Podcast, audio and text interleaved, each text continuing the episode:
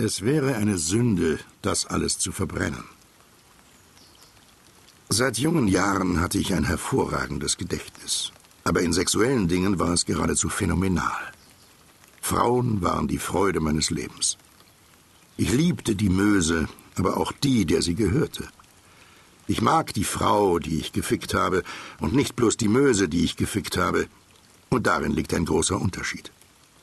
Mit einer Genauigkeit, die mich selbst staunen lässt, erinnere ich mich noch an Gesicht, Hautfarbe, Figur, Schenkel, Hintern und Möse fast jeder Frau, die für mich mehr als eine Gelegenheitsbekanntschaft war.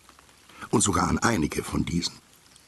Die Kleider, die sie trugen, die Häuser und Zimmer, in denen ich sie besaß, sah ich im Geiste vor mir, während ich schrieb wie das Bett und die Möbel standen, auf welcher Zimmerseite die Fenster lagen, daran erinnerte ich mich ganz genau.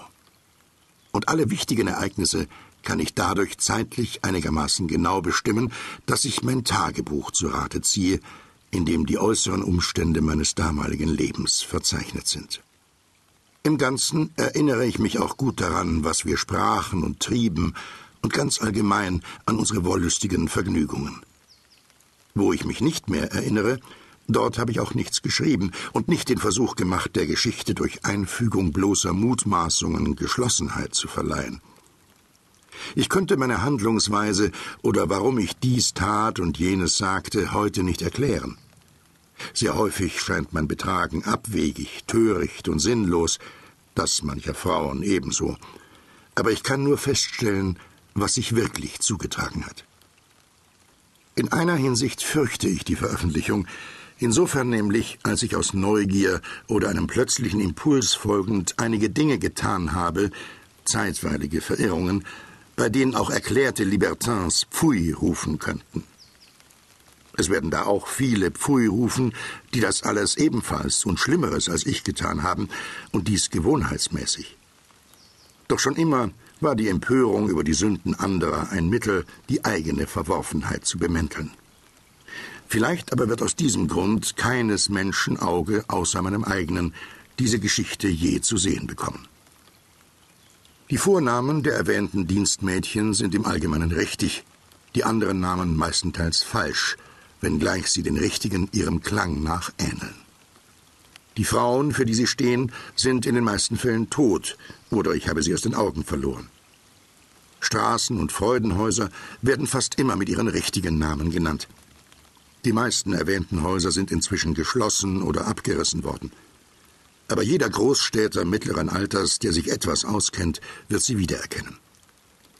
Wo eine Straße, ein Haus, ein Zimmer oder ein Park beschrieben wird, trifft diese Schilderung genau zu. Das gilt sogar für den Platz, an dem ein Baum, ein Stuhl, ein Bett, ein Sofa oder ein Nachttopf steht. Einige Jahre sind vergangen, seit ich das Vorstehende zu Papier brachte, aber es ist nicht gedruckt worden.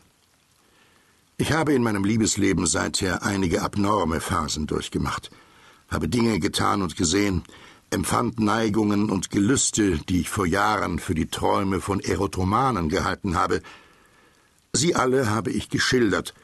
Das Manuskript hat dabei einen kaum noch zu bewältigenden Umfang angenommen. Soll es, kann es gedruckt werden? Was würde man von mir sagen oder denken? Was würde aus dem Manuskript werden, wenn man es nach meinem Tod fände? Besser das Ganze vernichten. Seinen Zweck, mich zu ergötzen, hat es erfüllt. Fort jetzt damit. In die Flammen. Ich habe mein Manuskript noch einmal durchgelesen. Welche Erinnerungen.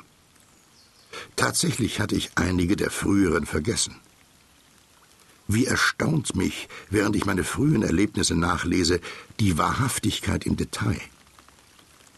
Hätte ich es damals nicht geschrieben, heute könnte ich es nimmermehr. Hat außer mir noch jemand wahrheitsgetreu solche Aufzeichnungen gemacht?